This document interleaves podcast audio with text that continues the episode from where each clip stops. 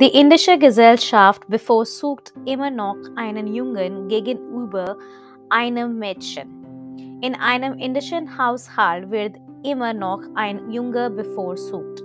Die Leute sagen zwar, dass es ihnen egal ist, ob sie ein Mädchen oder einen Jungen haben, aber man kann den Unterschied in der Behandlung eines Mädchens und eines Jungen erkennen. Wenn ein Jungen geboren wird, wird viel gefeiert. Der Unterschied in der Freiheit, die einem Jungen und einem Mädchen gewährt wird, ist in vielen Fällen enorm.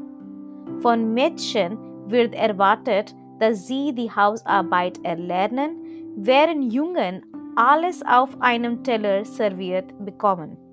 Es würde noch lange dauern, bis sich in Indien etwas ändert.